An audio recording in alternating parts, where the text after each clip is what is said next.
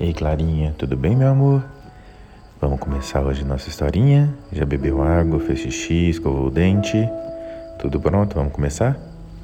Hoje o papai vai contar a história do príncipe sapo. Vamos lá? Era uma vez um rei cujas filhas eram todas belas, mas havia uma delas que o que tinha de linda tinha de mal agradecida, e o rei sabia disso. Perto do castelo do rei havia um bosque e debaixo de uma grande árvore havia um poço. Quando fazia muito calor, a filha do rei saía para o bosque e sentava-se à beira dele e, vezes por outra, pegava uma bola dourada e ficava passando tempo jogando a bola para cima e agarrando novamente. Mas um dia, a bola dourada passou direto pelas mãos dela, bateu no chão e rolou para dentro d'água. A princesa foi seguindo a bola com os olhos até que não conseguiu mais enxergá-la, pois o poço era muito fundo. Então, começou a chorar, já que a bola era um presente do rei. Chorava cada vez mais alto, sem conseguir parar. Enquanto se lamentava, ela ouviu uma voz que dizia: O que foi que te aconteceu, princesa? Ela olhou em volta, procurando de onde vinha aquela voz, e viu então um sapo com sua grande e feia cabeça para fora d'água. Ah, é você, disse ela. Estou chorando por causa da minha bola de ouro que caiu no fundo do poço. Não precisa chorar, respondeu o sapo. Eu posso te ajudar, mas pode me fazer um favor se eu conseguir pegar a bola? O que quiser, amigo sapo, disse ela. Meus vestidos, minhas pérolas, minhas pedras preciosas e até a coroa de ouro que estou usando. O sapo respondeu: Teus vestidos, tuas pérolas, tuas pedras preciosas e tua coroa de ouro não quero.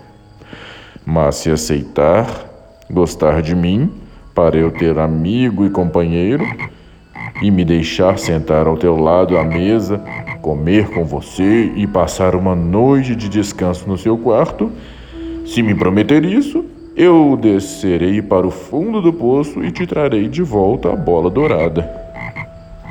Ah, sim, disse ela. Eu prometo o que quiser, mas pegue de volta a minha bola.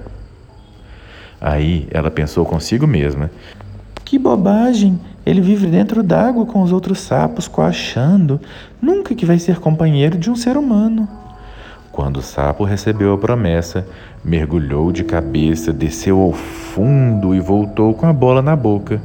A princesinha apanhou o presente do rei e saiu pulando. Espera, espera! gritou o sapo. Não vai me levar com você? Eu não consigo correr tanto. Mas a princesa não lhe deu atenção.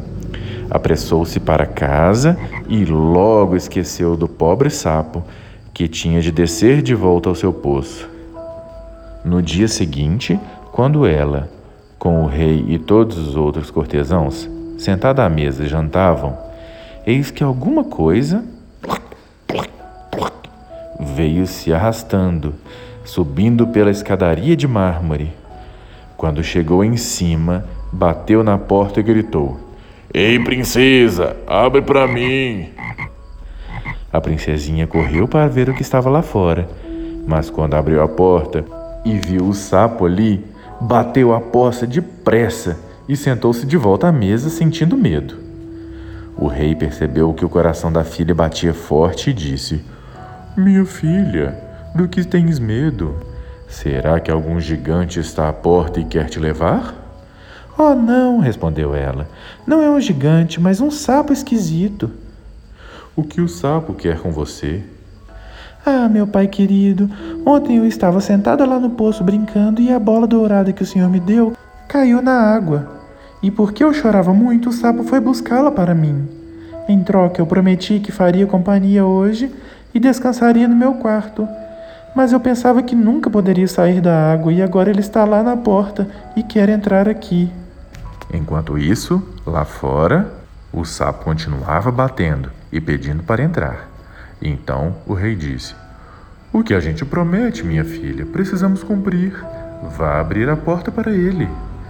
Ela abriu a porta e o sapo entrou pulando até sua cadeira.